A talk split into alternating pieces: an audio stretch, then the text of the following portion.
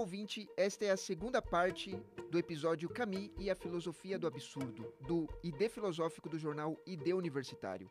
Caso você não tenha ouvido o primeiro episódio, o convido a ouvi-lo primeiro e depois você retorna a este onde damos continuidade sobre Albert Camus. Esse episódio foi dividido em duas partes e assim como na primeira temos aqui Cauê Ribeiro, que é bacharel em filosofia pela Faculdade de São Bento, graduando em teologia pela PUC São Paulo e pesquisador do Núcleo de Estudos Agostinianos do Laboratório de Política, Comportamento e Mídia da Fundação São Paulo, PUC, que é o nosso labor. Muito bom ouvir você falando sobre Camus. Justamente por isso que eu te convidei para falar sobre Camus, porque já ouvi, já o ouvi outras vezes falando de, de da obra do, do mito de Sísifo, do absurdismo. Então, é, é realmente, é, meus olhos se enche de alegria, o meu coração se enche de alegria quando eu ouço você falar sobre Camus. É verdade, não é porque a gente está gravando o podcast que eu estou puxando o teu saco, blá blá blá. Não é isso, não, de maneira alguma, Cauê. Eu amo é, quando você fala sobre Camus e, e sobre, sobre o absurdo, sobre tudo isso. Mas a gente fala muito sobre é, Sísifo, o mito de Sísifo, e os ouvintes talvez possam estar se perguntando: quem é Sísifo? Então a pergunta, Cauê, que lhe faço é: explica para a nossa audiência quem foi Sísifo e por que Camus utilizou a sua figura nessa obra. William, é, eu acho que é extremamente interessante perceber que a obra se chama O Mito de Sísifo. Em francês, ele tem um jogo de palavras aqui, né? Le mythe de Sísifo. Né? Meu, gastando olha, meu pouco francês. Olha que, que chique, aqui. gente. Olha que chique. Como é que é? Como é que é? Le mythe de Sísifo. Olha, é, só. olha só, gastando o pouco de francês que eu tenho, que é quase nada, não vai sobrar muita coisa depois de hoje. E, e, isso, essa palavra, essa expressão em francês, ela dá a entender duas coisas. Tanto como o mito de Sísifo, quanto como o mito decisivo. Né? Então soa exatamente bem parecido. Interessantíssimo. Sísifa uhum. soa exatamente da, da, quase da mesma maneira. Quem é o Sísifo? Lembra que eu disse que o Camus tem um apreço muito grande pelos gregos? E aí o Camus ele resgata dos mitos gregos exatamente algumas figuras. É, no ciclo do absurdo, ele resgata a figura de Sísifo. Sísifo é, tem, é um, um herói grego, ou um anti-herói grego, que tem diversas histórias. O Camus resgata uma especificamente, que é o que ele gosta mais de entender. Eu vou descrever sucintamente. É, é oportuno e interessante perceber que o nome do Sísifo só é citado no último capítulo do livro, o mito é, de Sísifo. É verdade, então lá no você final. passa o livro inteiro sem saber quem é o Sísifo. Lá no final parece que você lê e você fala, putz, agora eu entendi por que, que tem o Sísifo aqui. Né? Quem é o Sísifo, no final das contas, para o caminho? O Sísifo é um, um homem que viveu muito bem a sua própria vida e, de algum modo, ele tem um desapego, um desapreço pelos deuses. O Camus, ele mostra o, o, o Sísifo do Camus, é, ele passa a vida inteira logrando os deuses, passando a perna neles, né? É, então tem um episódio, por exemplo, que o Camus narra do Sísifo, de que o, o, o próprio Sísifo conseguiu acorrentar a, a, morte, né? E aí quando a morte consegue se escapar, vai atrás do Sísifo e não o leva, não o leva embora, né? O Sísifo engana Zeus, por exemplo, o Sísifo ele engana diversos deuses, passa a vida inteira enganando diversos deuses. Mas tem uma cena que é muito interessante. No final da vida do Sísifo, quando ele está prestes a morrer e ele percebe que não tem mais o que fazer, é, ele combina com a mulher dele de que a mulher dele não não enterre, né? Então que a mulher dele não sepulte o seu corpo quando ele morrer. A morte leva a caminho, leva o Sísifo para o mundo é, mundo inferior, né? E chegando lá, como o Sísifo havia conversado e combinado com a mulher, ela não o sepulta, e isso para um grego era uma, a, a, maior blasfêmia que poderia fazer. Tanto é, é verdade isso, que até o próprio Hades concorda com que Sísifo volte para a terra para poder punir a sua mulher que não o sepultou. Então é interessante que o Hades permite que o Sísifo volte. Só que o, o Hades não sabia muito bem que, no fundo, isso era um, um combinado.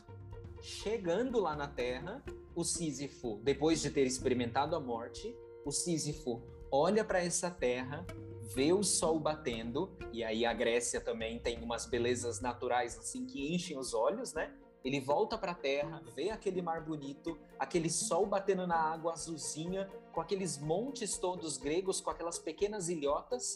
Pronto.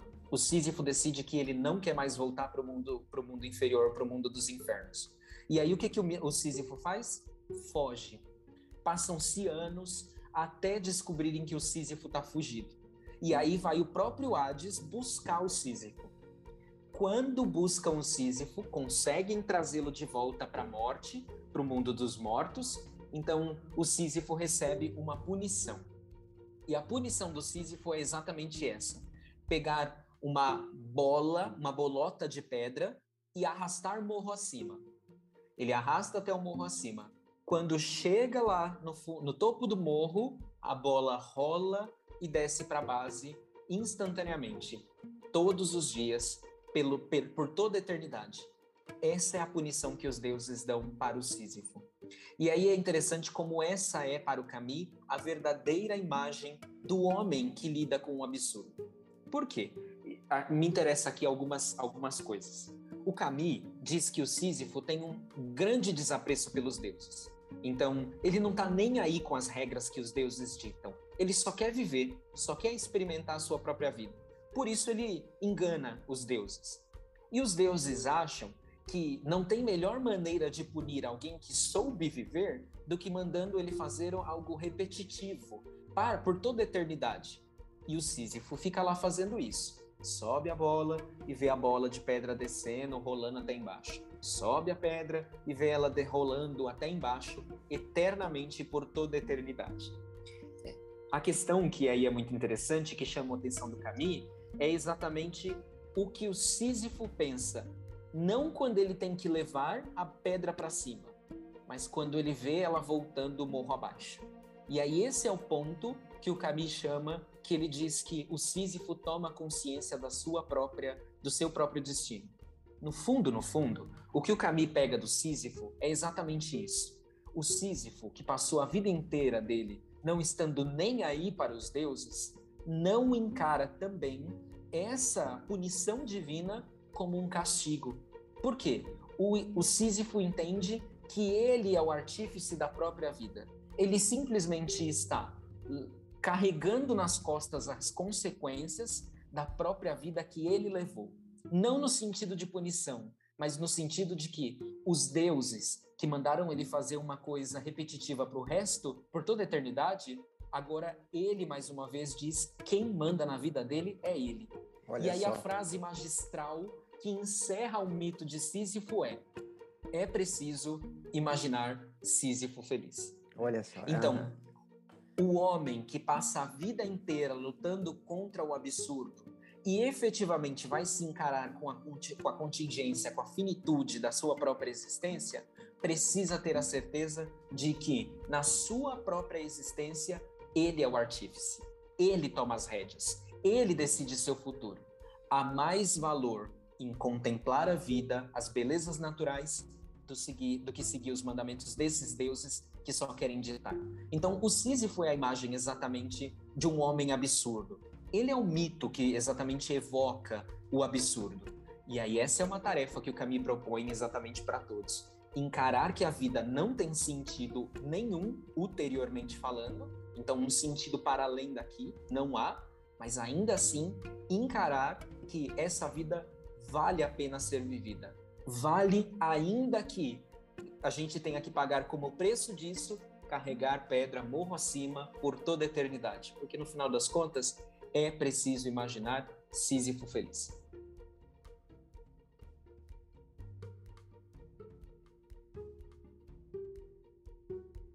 E, e, a gente comentou no começo sobre a obra Peste, né? Então eu quero retornar, Cauê, é, a essa obra, porque é, é, uma obra que eu li duas vezes, né? na peste, na nossa peste que estamos vivendo no momento, que é essa pandemia, é, como você mesmo comentou, que o Andrei fala que hoje a gente está chique, né? A gente fala pandemia, mas antigamente era peste? e, e, e, na obra A Peste, Camus ele escreve uma ficção, né? Só para situar aqui os nossos ouvintes. É, na Peste, Camus ele escreve uma ficção ou uma analogia em que uma peste invade uma cidade da Argélia, Oran. É, na história, a peste ela devasta e mata algumas pessoas. Então, no começo da, da obra, é, o, o Ryo, que é o médico, ele começa a encontrar alguns ratos mortos, né? Então, ele pensou se tratar de algum, algum problema pequeno. Quando ele viu, né, as mortes dos ratos foram as mortes dos ratos foram aumentando cada vez mais e chegou a milhares de, de ratos mortos e eles não, não, estavam dando conta. Quando eles viram, já chegaram a, a, a peste, já começou a, começou a atacar as pessoas também. E, e esse médico, Ryo, ele começa a enxergar, ele enxerga as contingências que atingem o ser humano, porque a peste ela começa a atingir o ser humano, as pessoas começam a morrer, e ele começa a trabalhar arduamente para tentar salvar essas vidas. Né? Não obstante, é, nesse caso, o médico, ele, eu vejo ele preocupado com a existência. O médico ele, ele está preocupado, o Rio ele está preocupado com o viver. É, de uma maneira geral, é, Rio, o médico da peste, ele foi confrontado pelo absurdo é, William, esse livro é um, um, clássico, é uma formosura. Um clássico, esse, um esse clássico. livro é uma coisa fundamental. Recomendo vivamente que o façam, se ainda não leram A Peste, porque é uma obra fantástica. É, na semântica do Camus, o absurdo é, dá espaço para a peste. Então, é, na, o Camus encerra aquilo que eu chamei de ciclo do absurdo, e com a peste ele entra num novo ciclo que ele chama de ciclo da revolta. Então, essa é a palavra-chave nessa, nessa obra, nesse, nesse contexto. É, tanto que a, a Peste é um romance de uma obra filosófica chamada O Homem Revoltado. Então, uhum. é, um, um, spoiler. O, o Rie, que é o médico, exatamente, ele é um homem revoltado. Né? Então, a revolta, ela já aparece lá no final do mito de Sísifo, como exatamente essa postura de tomar a, as rédeas da própria existência. É, mas ela é uma atitude um pouco diferente. Ela tem uma, uma pequena diferença ali do próprio absurdo, né? É, eu poderia sintetizar que a revolta é o combate do absurdo. É a única resposta, solução para o absurdo é a revolta. E o Rie é a, é a grande imagem disso. É um médico exatamente que cura. É, é, interessante que a peste aparece do nada na cidade, assola a Oran do nada. E Oran é uma cidade estranhamente projetada, porque, embora ela esteja na costa da Argélia, banhada pelo mar Mediterrâneo e todas aquelas belezas naturais que eu disse, a Oran ela está de costas para o mar. Né? Então, é, é uma cidade estranhamente projetada. Ela está de costas, projetada totalmente de costas para o mar. Então, ela é devastada por uma peste. Uma peste chega e a atinge e toma é, Orã de uma maneira que obriga os habitantes de Orã a ficarem confinados. Né? É, não se sabe precisamente qual é essa peste. Caminho dá a entender de que é a mesma ideia da peste negra, né? que assolou a Europa por, por um bom tempo. Orã, então, é essa cidade que foi projetada de costas para o mar e ela é invadida pela peste e aí ela tem como personagem principal dessa obra, a peste, o Rie, que é exatamente esse médico que decide é, cuidar é, de, dessa, dessa cidade. Dá a impressão de que ele é o único médico na cidade pela quantidade de trabalho que esse homem tem. E, e o Rie é um, um homem extremamente interessante, ele é descrito como um homem honesto, um homem extremamente honesto, é, e, isso é extremamente oportuno para a gente com, compreender qual é a verdadeira postura que o Camus está propondo diante do absurdo da existência. Diante do absurdo da existência, eu não posso me resignar, mas eu preciso assumir o compromisso pelas minhas próprias é, atividades.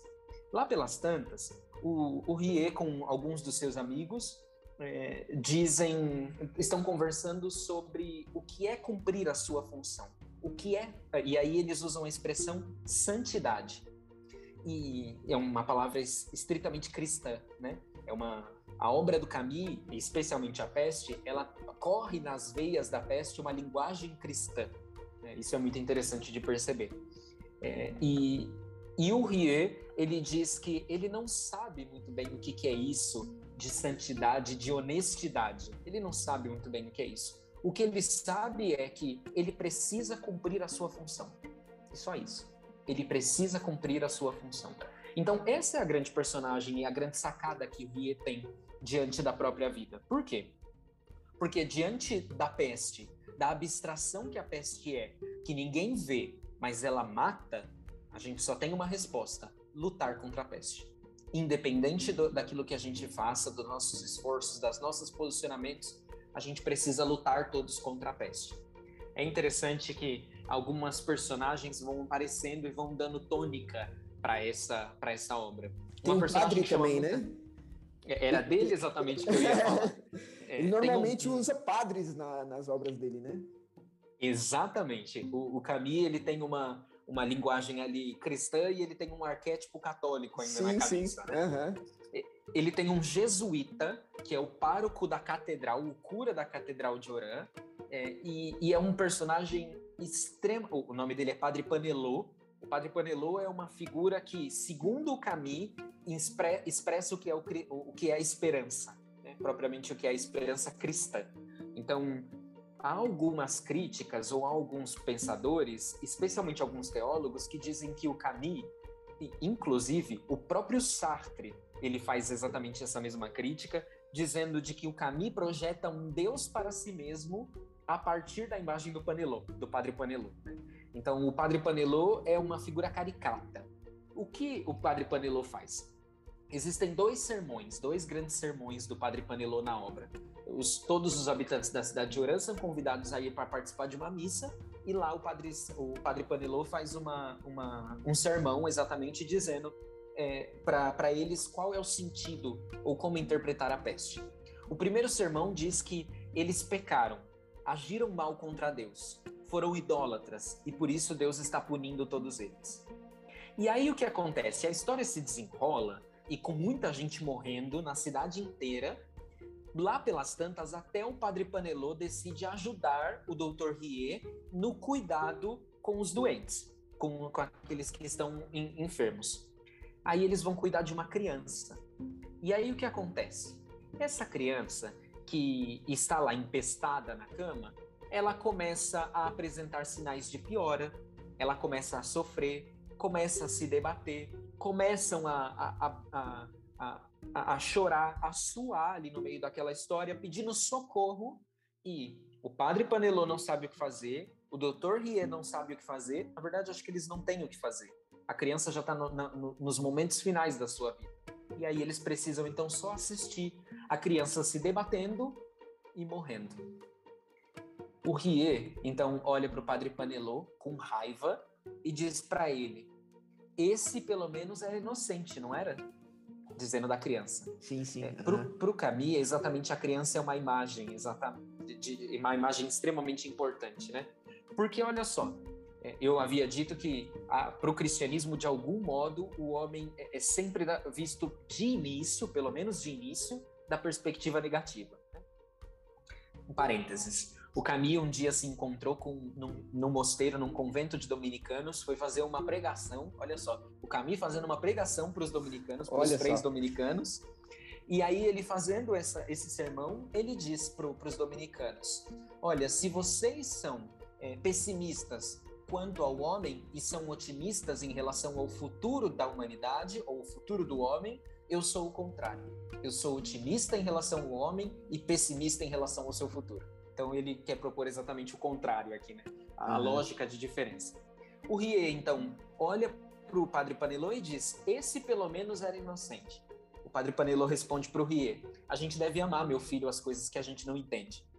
E aí o Rie, se mais uma vez, é a segunda vez na obra do Camus que alguém se atira para o colarinho de um padre, ele pega o Padre Panelô, chacoalha o Padre Panelô e diz para ele: é, Não, eu me recuso amar, eu me recuso até a morte, amar essa criação onde as crianças morrem, as crianças inocentes morrem, são uhum. mortas. E é exatamente essa imagem que o Camus tem.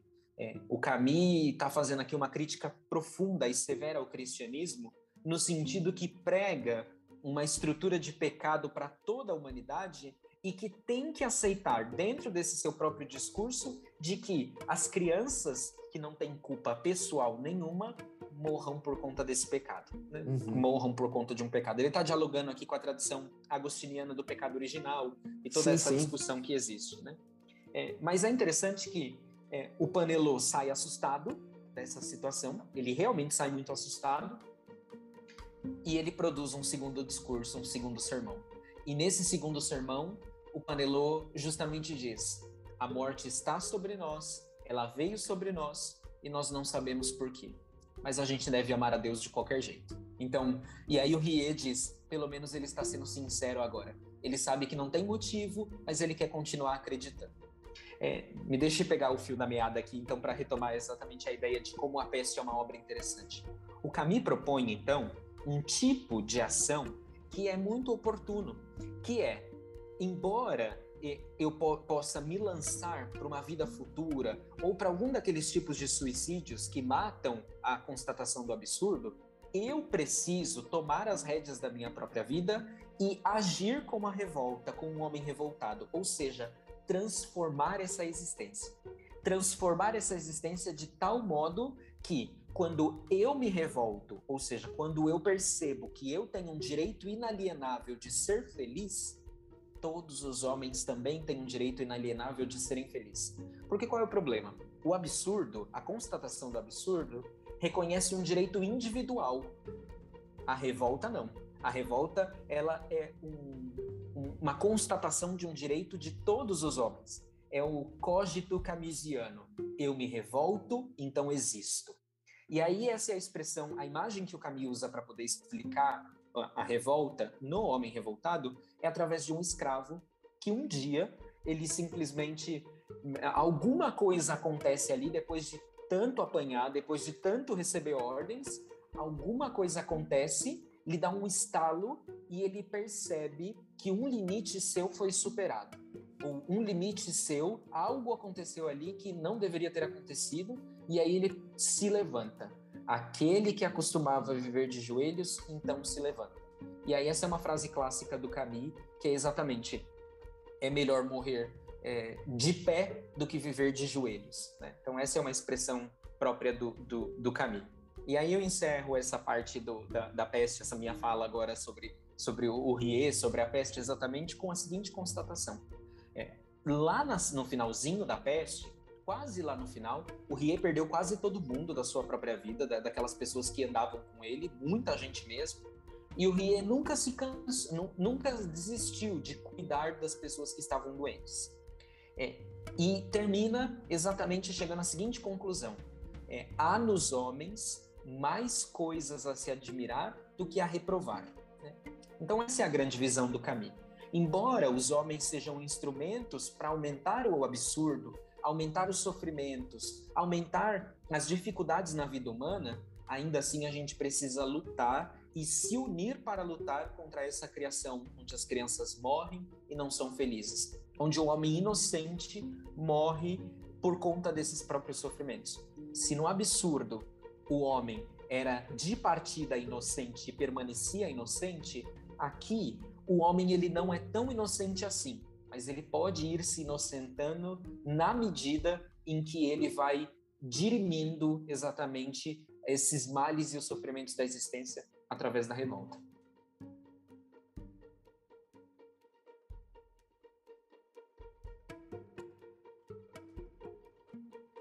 Eu quero pegar esse embalo é, que, que, é, já que a gente está conversando sobre é, o, o, pensamento camusiano e o cristianismo, eu ainda quero permanecer nessa mesma linha. Eu quero fazer a última pergunta é, nessa linha. E, e, é uma pergunta um pouco confrontativa, um pouco, eu não sei como que será a sua resposta, né? Mas é uma dúvida minha, pessoal, subjetiva minha. Qual é o aprendizado, Cauê, que o homem cristão leva para a vida ao ler Albert Camus? William, é, eu tenho eu tenho me detido exatamente a esse problema. É, é porque, tem um professor. Porque é, tanto você quanto eu, nós somos cristãos, né? E lemos Camus. Então, é, essa é uma grande dúvida que eu tenho e, e acredito que, que muita gente tem, as pessoas que estão nos ouvindo, que, que são cristãos, é, podem ter essa dúvida. Né? Então, é, é, uma, é uma, uma questão um pouco difícil. Né? Como que um cristão vai, vai ler Camus e, e qual é o aprendizado que esse homem cristão vai ter ao ler Albert Camus? É, esse é um, um, ponto que eu venho tentando estudar e compreender há um pouco, há um tempo a mais. É, já tem quase dois anos exatamente que eu me foco exatamente nesse ponto de tentar entender como que o Camus pode contribuir para uma ética cristã, né, propriamente para uma vida cristã, propriamente bem alicerçada. É, eu faço isso junto de um, de um professor orientador da Faculdade de Teologia, né, num projeto de pesquisa, de iniciação científica, acompanhado por ele, é, e, e, os, e, alguns resultados que eu cheguei, eu acho que eu, eu consigo dizer para você em, em, linhas gerais assim. É, primeiro que é, eu preciso fazer um, um, uma correção ao caminho. A imagem que o caminho tem de esperança cristã em nada parece com a esperança cristã propriamente dita pelo menos não com a esperança de que está lá próprio nos evangelhos, né? Onde os cristãos tiram a sua base para viver a sua própria sua própria vida. Não, não, não é. O cristão não é alguém passivo, resignado diante da existência, que simplesmente olha para os sofrimentos e desiste da própria vida, sabe? Por quê? Porque no final das contas vai vir uma vida futura. Não. A esperança de uma vida futura é força, é motivo para que o cristão se empenhe na transformação dessa realidade. Então, o Camus talvez ele não tenha uma ideia muito forte muito certa sobre o cristianismo. Me dá a impressão de que ele, ao longo da sua vida, ele foi é, suavizando a imagem que ele tem do cristianismo. Se ele tivesse vivido mais tempo, a impressão que se tem é de que ele chegaria não numa, num, numa, é, num, num momento de concordar com o cristianismo, não isso, mas ele chegaria num, numa numa maior assimilação exatamente de qual é a esperança cristã. Porque ele morreu Mas jovem, tem, né? O Camus... Ele morreu jovem, né?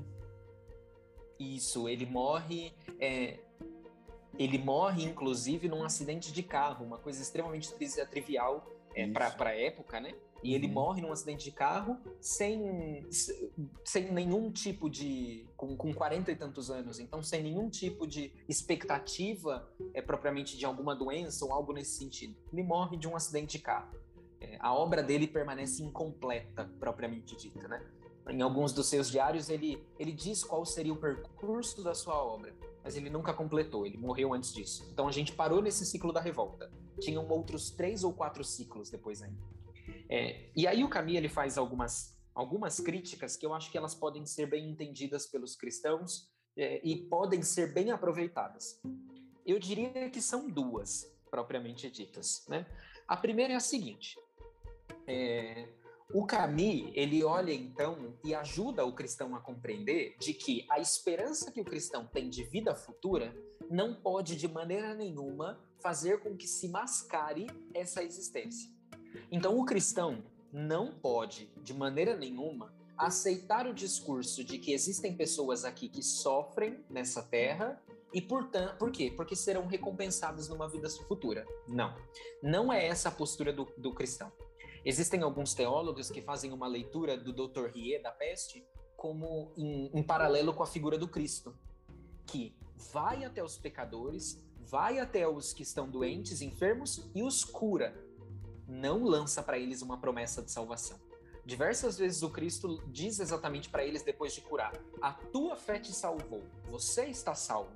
Então, é exatamente essa experiência que o Camus serve, talvez ajude a gente a retomar porque me parece que o discurso cristão é, é muito exatamente é, é, voltado para uma vida futura como um prêmio. E aí esse é o ponto então que o Camus ajuda a gente a desmistificar. A vida futura não é prêmio.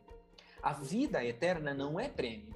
E aí, uma frase, talvez um cristão que o Camus gostasse muito, era o pastor luterano Dietrich Bonhoeffer, sim, lá sim. Pela, pelas tantas na sua vida, ele diz: olha, é preciso que a gente viva, para ser honesto, é preciso que o cristão viva essa vida como se Deus não existisse. Sim. Sicut uhum. Deus não daretur. Né? Então, uhum. essa é exatamente a expressão máxima do, do cristianismo. Se Deus não existisse, se Jesus não fosse Deus, se alguma coisa assim acontecesse, de que valeria o cristianismo? É esse o ponto que o Camus propõe. O cristianismo continuaria a valer como tarefa a ser realizada de um seguidor de Jesus Cristo. É claro que isso ainda precisaria ser melhor harmonizado dentro da teologia cristã para ver como seria possível. Mas o Camus faz a gente perceber que se essa existência não tem sentido, ainda assim eu preciso me esforçar para transformar essa realidade em algo mais próximo daquilo que Jesus disse do reino dos céus, do reino de Deus. Porque o reino de Deus, na pregação de Jesus, não é algo distante, é algo que já está aqui, já se mostra aqui. Jesus é exatamente a manifestação do reino de Deus. Quando ele cura, quando ele passa fazendo bem, exatamente aí está presente o reino de Deus. Óbvio que não está em plenitude. Em plenitude é simplesmente escatológico, é após esse mundo. Mas de maneira nenhuma a gente pode desprezar que esse mundo já tem a semente, o germe do reino de Deus, quando o próprio Deus veio em encontro desse mundo através de seu filho Jesus Cristo. Então esse é o primeiro ponto. Os cristãos eles podem sim é, viver essa vida tentando transformar essa realidade. Por quê? Porque a síntese da vida moral cristã em sociedade é aquilo que a gente encontra lá no início li do livro de Atos, Atos dos Apóstolos, quando o apóstolo Pedro é, fala, está explicando quem é Jesus. E aí ele diz que Jesus é aquele que passou pelo mundo fazendo bem, curando a todos expulsando os demônios. Esse tem que ser o cristão. Então, o cristão que vive a sua vida descompromissada com a realidade, parece que vive um tipo de cristianismo bem próximo daquela proposta pelo padre Panelot e pouco próximo ao que é o próprio pro, proposta do Cristo. Essa é a primeira observação que o, o Camille pode ajudar a gente a refletir melhor. A segunda é a seguinte: quem age é, e com amor, com caridade, transformando essa realidade, é um não cristão Lá pelas tantas da peste, o Kamita, o, o, o Rie está conversando com o Tahu, e aí o Tahu diz assim: Olha, só tem uma coisa que me importa nessa vida, ser santo. E aí o, o Rie responde para ele: Mas você nem acredita em Deus? Para que ser santo? E aí o Tahu responde: Mas esse é exatamente o único problema que eu tenho hoje: ser santo sem Deus. Então, Talvez o que o Cabi chame a atenção da gente, e isso é muito interessante da gente perceber, é que existe, existe sim honestidade, existe sim verdade, existe sim justiça, bondade, caridade fora dos cristãos. E e aí é exatamente um grande ensinamento bonito que o Cabi pode ajudar a gente a perceber. A ver aqueles que não professam a fé cristã não como inimigos, mas como irmãos na transformação de uma realidade que pensam diferente, que têm uma profissão de fé diferente, mas que na transformação dessa realidade, para fazer com que os homens não sofram, a gente pode então é, dar as mãos e viver uma vida de santos, alguns com Deus, outros sem Deus. Então eu acho que essas são duas é, imagens que sintetizam bem aquilo que a gente pode aprender de caminho. O apreço por essa vida, o cristão precisa realmente amar essa vida com todo o seu amor porque só amando essa vida verdadeiramente ele vai ser é, próximo de Jesus e, portanto, é, amar a, a, a, vida que não acaba jamais, que é a vida segundo a fé cristã, a vida do reino dos céus. Mas, por outro lado, a gente também pode perceber que há sim sinais de caridade, de amor, de justiça, ou seja, há sinais do reino de Deus que acontecem fora dos cristãos e não simplesmente dentro do grupo dos cristãos. Portanto, a gente pode viver uma espécie de fraternidade entre as outras pessoas e não tratar os outros como inimigos, simplesmente porque não professam a nossa fé. Camille ajuda a gente a entender que existe sim um grupo enorme de pessoas que quer fazer o bem e transformar este mundo. Se a gente, é, se eu individualmente transformo essa realidade e aí me ajunto com outra pessoa, a gente diminui um pouco mais.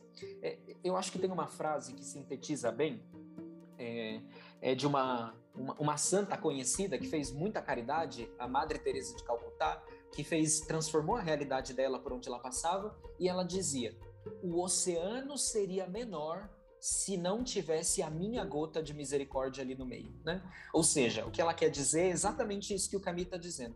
Se um cristão não se põe do lado dos não cristãos para ajudar na transformação dessa realidade, o sofrimento pode ser um pouco maior e a misericórdia, o amor, a experiência de transformação desse mundo é menor. E aí eu concluo então essa minha resposta com uma, uma mais uma frase que o Camille disse aos dominicanos no convento é, que ele foi fazer aquele, aquele sermão para os dominicanos. E ele disse: Se vocês não podem nos ajudar, quem poderá? Então, essa é a perspectiva do Camille diante do, do cristianismo. Ele começa a sua vida crítico e ele termina a sua vida abrindo um espaço, se não para Deus, ao menos para os cristãos. Né? Isso é extremamente interessante.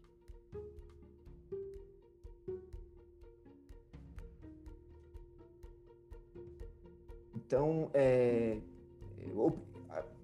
nós devemos enxergar, enxergar Deus dentro do cristianismo e fora do cristianismo também, né? Porque eu acho que o maior erro do, dos cristãos, de alguns cristãos, né, é tentar enxergar, enxergar Deus somente dentro do cristianismo. E não é assim. Os atributos deles, dele são revelados na sua criação, que ele criou. Né? Então, essa questão é, é muito importante. Deve-se haver esse diálogo é, entre os cristãos e, e os não cristãos para fazer o bem. Muito importante a sua fala, Cauê. Muito bonito, muito lindo. Eu quero te agradecer muitíssimo por essa, por essa entrevista. É, obrigadíssimo por disponibilizar o seu tempo para conversar comigo. É, Cauê, para quem não sabe, é, é, pesquisador junto comigo no Laboratório de Política, Comportamento e Mídia da Fundação São Paulo, PUC, é, que é o Labo, nosso querido Labo. E tenho já essa amizade com o Cauê e, lamentavelmente, essa pandemia fez com que nos separássemos fisicamente, né? mas nós estamos sempre juntos ali nas reuniões remotas. É sempre bom é, ouvi-lo. É, Para quem quiser ouvir mais do Cauê, ele participou da Biblioteca Labo, que está no Facebook do Labo. E você pode também encontrar o Cauê no Instagram dele, ele tem a sua página no Instagram. É, qual é a sua página do Instagram, Cauê? C Ribeiro Fogaca. Fogaca. Fogaca com C. Isso, muito bem. Cauê, obrigado é, mais uma vez. Eu não tenho palavras para te agradecer, mas é, que Deus te abençoe. Estamos juntos. Sempre é bom falar de Camille, falar de Santo Agostinho. A gente quase não falou de Santo Agostinho, mas talvez numa próxima, talvez seria possível. Essa foi a segunda parte do episódio Cami e a filosofia do absurdo. Obrigado a você que esteve aqui conosco e até a próxima.